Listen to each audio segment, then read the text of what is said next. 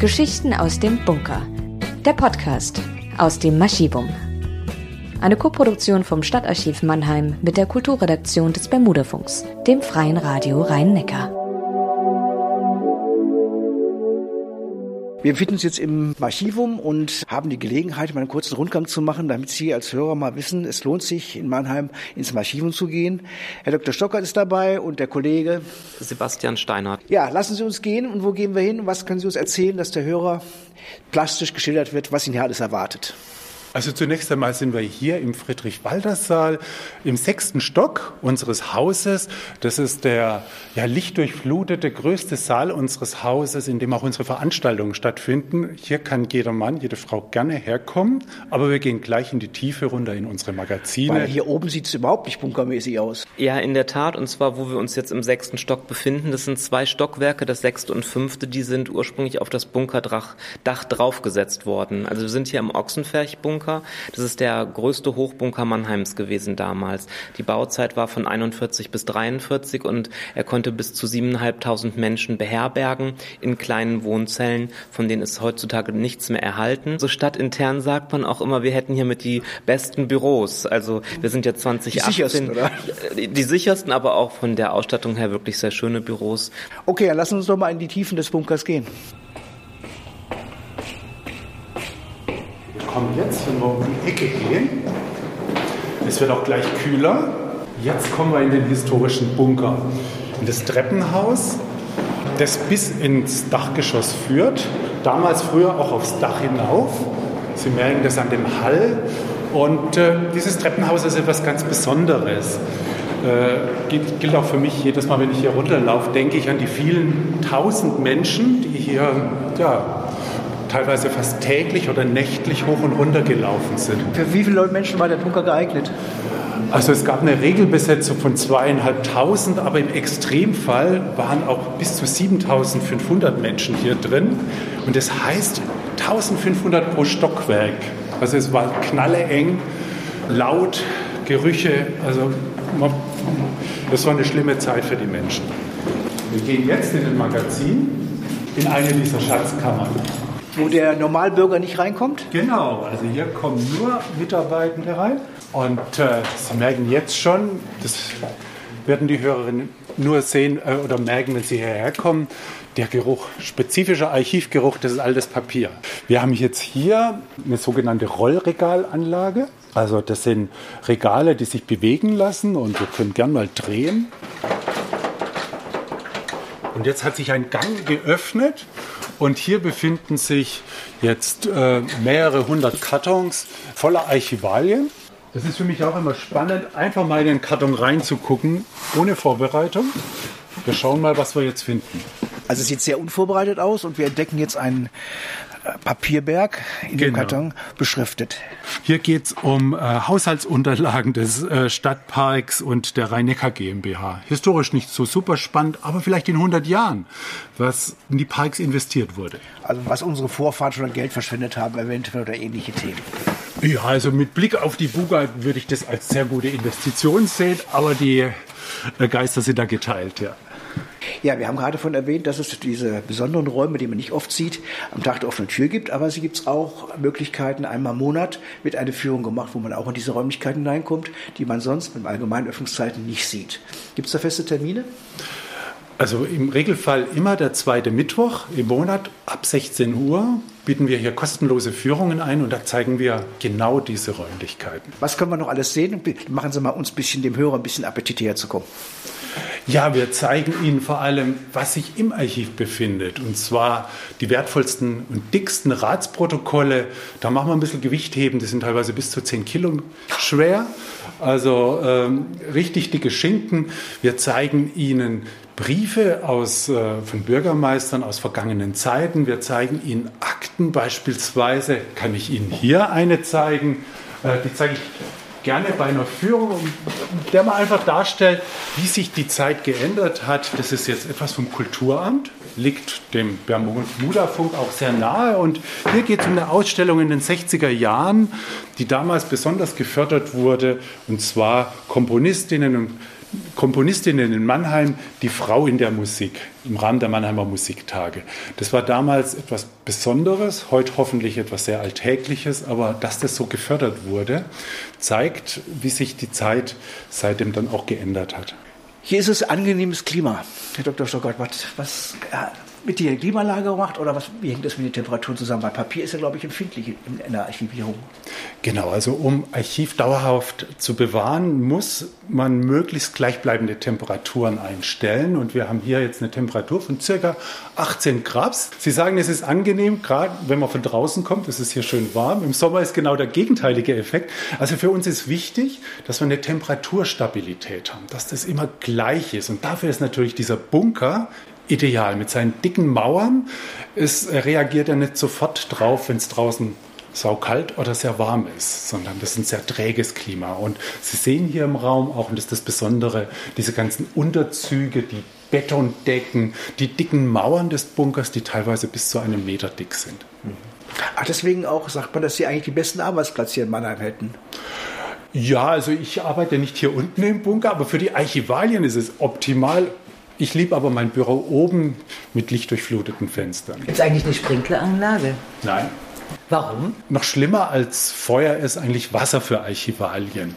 Sie sehen hier lauter ähm, Archivalien oder Papierberge, die ganz dicht komprimiert sind und die brennen äußerst schlecht. Also da müssten Infernos sein. Und äh, es gibt Erfahrungen aus anderen Archiven, dass beim kleinsten Klimmen sofort die Sprenkleranlage anging und dann hat man sehr große Schimmelschäden und noch viel nach schlimmere Schäden als durch Brände. Ich sehe ganz viele Namen, Ja. ganz viele Namen von Menschen und auch Familiennamen. Jetzt frage ich mich, welche Kriterien muss ich denn erfüllen, dass ich hier, ähm, dass hier meine ganzen Akten archiviert werden? Das ist eine sehr gute Frage. Was Sie hier gerade gesehen haben, ist die Nachlassabteilung. Nachlässe von äh, prominenten Mannheimerinnen und Mannheimern. Im Regelfall geht es einerseits darum, äh, ich habe eine bestimmte Funktion, sei es in Politik, in Verwaltung, Wirtschaft oder auch in Kultur. Wir haben Künstlerinnen und Künstler, wir haben die Oberbürgermeister, wir haben äh, Historiker, Wirtschaftsmenschen. Oder auch, sie sind eine interessante Familie, die die Mannheimer Stadtgeschichte mitgeprägt haben. Also das heißt, wir erwarten da schon, dass man irgendwie aus der Masse heraussticht. Also ist eine Dann- Aufgabe fürs Leben, ne? Dieser Heinz Hammerich, Hammerich hat äh, auf jeden Fall sehr viel getan. Das war ein Oberbürgermeister, der Hermann Heimerich. Genau, Hermann Heimerich war Oberbürgermeister äh, in den 20er Jahren und später dann nach der Nazi-Zeit nochmal. Also der hat gleich zwei Epochen gestaltet und äh, er war auch ein sehr umtriebiger Mensch, Rechtsanwalt und hier ist auch sein Rechtsanwaltsbüro gewissermaßen. Also das ist aber unser größter Nachlass, also der, sehr untypisch. Die Wien-Kartons, die wir hier sehen, gerade haben einen gesehen, der war ganz voll, andere waren ganz leer. Ähm, wie gehen Sie mit diesen Kartons um? Muss da ja einer Bodybuilder sein, um ein paar zu schleppen oder warum? Also wir haben mehr als 100.000 Kartons mit Archivgut gefüllt und bevor wir sie jetzt hier wirklich einlagern, müssen wir jeden Karton einzeln wiegen, weil ein Regal hat maximal 250 Kilogramm schwer sein darf. Das hatten wir mit einer Statikfirma auch vorher ausgerechnet. Es war ja eigentlich ein Bunker für Menschen und jetzt ist es ein Bunker für Papier in Anführungszeichen und so mussten wir erstmal ermitteln, wie viel Kilogramm quasi auf einen Quadratmeter einwirken können maximal. Und da kam dann der Wert 250 Kilogramm pro Rollregal raus. Also wir sind das bestgewogene Archiv weltweit.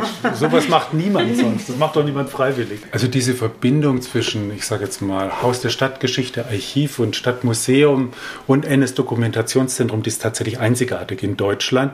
Und wir setzen das natürlich dann auch um, indem wir versuchen, interaktive digitale Ausstellungen zu präsentieren. Und das ist auch nochmal etwas Besonderes. Also da wollen wir insbesondere weg von dem, ja, äh, alten Flair mit verstaubten Urkunden, wo ich nur eine zeigen kann in einer Ausstellung, sondern interaktiv, digital die jungen Menschen begeistern. Das Ganze war ja ehemaliger Bunker. Und äh, hier sieht man die ehemaligen Nasszellen. Also wenn hier 1500 Menschen drin waren, die mussten ja auch irgendwann mal aufs Klo oder sich die Hände waschen. Und deswegen sind diese kleinen Räume an der Seite, die wurden dafür bestimmt. Und als wir den Bunker bezogen haben, waren hier noch jede Menge Klosetts. Ja.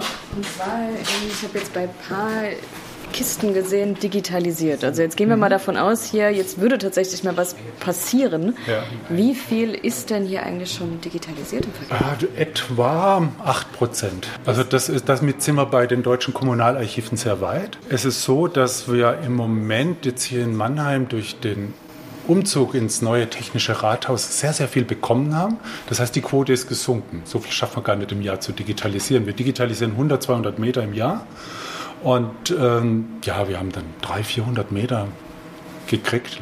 Meter heißt immer aufeinander gestapelt Kartons. Also das ist die Maßeinheit für Archive. Ja. Und äh, was machen Sie dann mit den digitalisierten äh, Informationen? Werden die öffentlich zugänglich oder, oder überhaupt zugänglich und wo, wie werden sie archiviert? Also die Digitalisate werden im Regelfall öffentlich zugänglich gemacht, entweder äh, nur im Lesesaal oder wenn keine Rechte mehr drauf sind oder keine Schutzfristen, sogar auch im Internet. Sie können da frei recherchieren. Wir haben da jede Menge Ratsprotokolle oder Testamente und auch viele Bilder. Online können Sie sich anschauen und ähm, ja, wir sichern diese Digitalisate auf verschiedenen Servern und da wird ständig neu kopiert. Alle paar Jahre muss umkopiert werden, weil Festplatten, naja, die gehen relativ schnell kaputt. Da ist das Papier halt einfach geduldiger im Vergleich.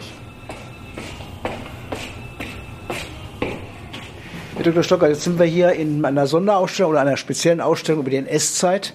Ich sehe interessante Leinwände, äh, große Bilder und bewegte Bilder. Was gibt es in dieser Ausstellung so thematisch zu beachten? Was ist besonders interessant? Die Ausstellung heißt, was hat es mit mir zu tun und äh, beschäftigt sich mit der NS-Zeit in Mannheim, aber auch mit der Zeit davor und danach. Also davor, weil wie scheitert eine Demokratie? Wie kommt es zu einer Radikalisierung, dass eine Demokratie kippt und äh, eine totalitäre Gesellschaft entsteht, die alle Hemmungen verliert und zum Schluss kommt zum Völkermord. Und äh, der zweite Teil, wie kommt eine totalitäre, totalitarisierte Gesellschaft wieder zum demokratischen Einvernehmen? Also wir versuchen nicht nur punktuell NS-Zeit, sondern ein Lehrbeispiel zu liefern. Und mit welchen, was, was kann der Hörer erwarten, was für Medien wird er hier sehen? Also wir haben hier alles digital aufgezogen. Wir zeigen sehr viele Filme, Animationen, Clips. Wir haben hier multimediale Bildschirme, interaktiv, wo Sie drauf äh, wo Sie tiefer einsteigen können, wo Sie recherchieren können. Wir haben unterschiedliche Levels, also praktisch so Einstiegslevels. Da bekommen Sie in einer Stunde, anderthalb Stunden einen wunderbaren Überblick, aber dann können Sie immer wieder tiefer forschen. Und wenn Sie alles erforschen wollen, müssen Sie wahrscheinlich zwei Wochen bleiben. Also im Archivum Ausstellungen über die NS-Zeit unbedingt sehenswert. Was uns auch wichtig war, dass wir auch gleichzeitig in Anführungszeichen künstlerische Installationen zeigen, also ästhetische Installationen zeigen. Ähm, wir haben da auch sehr eng mit einem kanadischen Medienkünstler zusammengearbeitet namens Stacy Spiegel.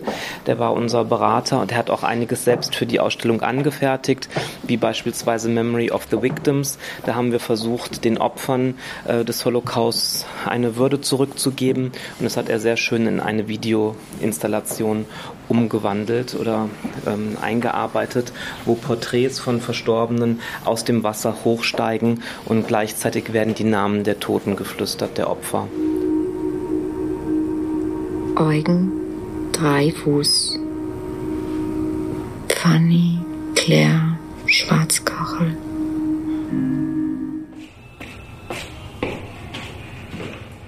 Wir sind jetzt hier im letzten Raum der Ausstellung angekommen, der die Geschichte Mannheims nach 45 zeigt, also quasi mehr als 70 Jahre Nachkriegsgeschichte und ein sehr schönes Werk, was wir hier präsentieren, da sind wir auch besonders stolz drauf, haben wir mit dem Grafikkünstler Janis Czolk zusammen erarbeitet, das heißt Samstagnachmittag. Und es zeigt einfach am Wasserturm in Anführungszeichen zufällig zusammengekommene Menschen.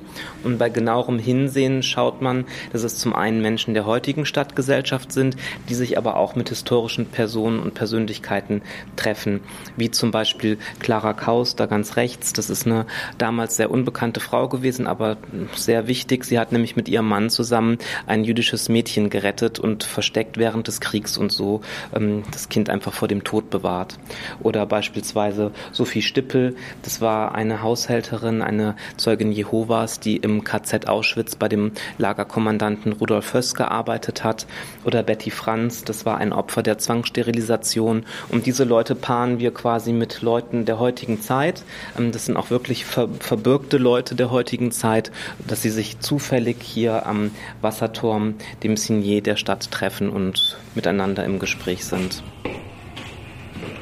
Und die Collection Wall, ähm, das ist eben nochmal eine wirklich tolle Quelle. Das ist eigentlich eine Ausstellung in der Ausstellung. Wir zeigen hier über 5000 Bilder, thematisch strukturiert anhand von drei großen Kapiteln, Demokratie, Erinnerung und Vielfalt.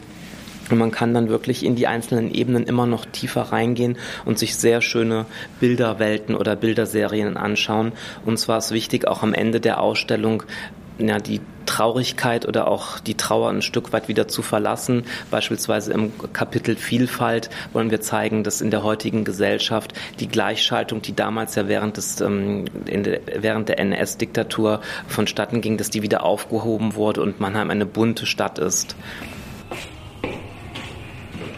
Herr Dr. Stocker, wir sind mal wieder im Archivum und sind in, einer, in, einer, in einem schmalen Gang. Das ist eine wilde Bemalung äh, an den Wänden. Was hat es damit auf sich? Also wir sind in einer ehemaligen Fluchtschleuse und die lassen wir jetzt äh, bemalen oder die, da entsteht ein Kunstwerk, ein großflächiges Kunstwerk des Künstlerpaar Surati, Merda Zairi und äh, Christina Laube.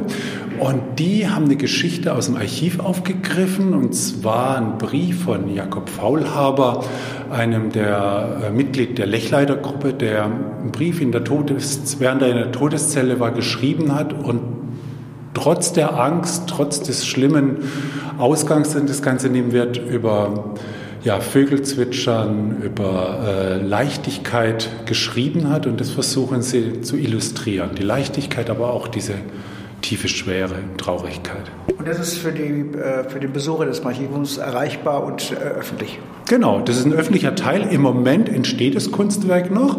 Die sind alle paar Wochen da und man kann ihnen dann auch über die Schulter gucken. Und äh, das ist ein, ein öffentlicher Teil und es lohnt sich absolut. Wir werden im Sommer deswegen auch eine Ausstellung dazu machen. Termin liegt noch nicht fest. August, September. Genauer Termin steht nicht, noch nicht fest. Ja ins Archivum. Wenn man da reingeht, direkt am Anfang und sich sofort auf der rechten Seite hält, da beginnt praktisch die Geschichte im Quadrat. Was kann der, der Hörer und der Besucher vom Archivum da erwarten? Ja, das ist eine Ausstellung zur Geschichte der Stadt Mannheim, von den Anfängen bis in die Gegenwart. Also ebenfalls multimedial inszeniert und ein Highlight, eines der Highlights ist sicherlich ein multimediales Stadtmodell, in dem in fünf Minuten 400 Jahre Stadtgeschichte erzählt wird. Und die Stadtgeschichte wird also nicht nur äh, in diesem, an diesem Modell dargestellt, sondern parallel dazu sind auch große Leinwände, die das nochmal parallel dazu illustrieren. Genau, also wir haben sprechende Kurfürstengemälde, wir haben einen Benzwagen, mit dem er selber durch Mannheim um 1900 fahren kann. Wir haben interaktiven Boden für äh, die Stadtteile, wo Menschen aus den Mannheimer Vororten ihre Geschichte erzählen. Also sehr, sehr viel, sehr viele kleine Geschichten, große Geschichten, das sich alles verdichtet zur Historie Mannheims. Na, heißt doch im Archivum unbedingt ein Besuch wert und nicht nur eine, vielleicht auch mehrere. Vielen genau. Dank, Herr Dr. Stocker. Vielen Dank. Sie hörten Geschichten aus dem Bunker. Der Podcast aus dem Maschivum.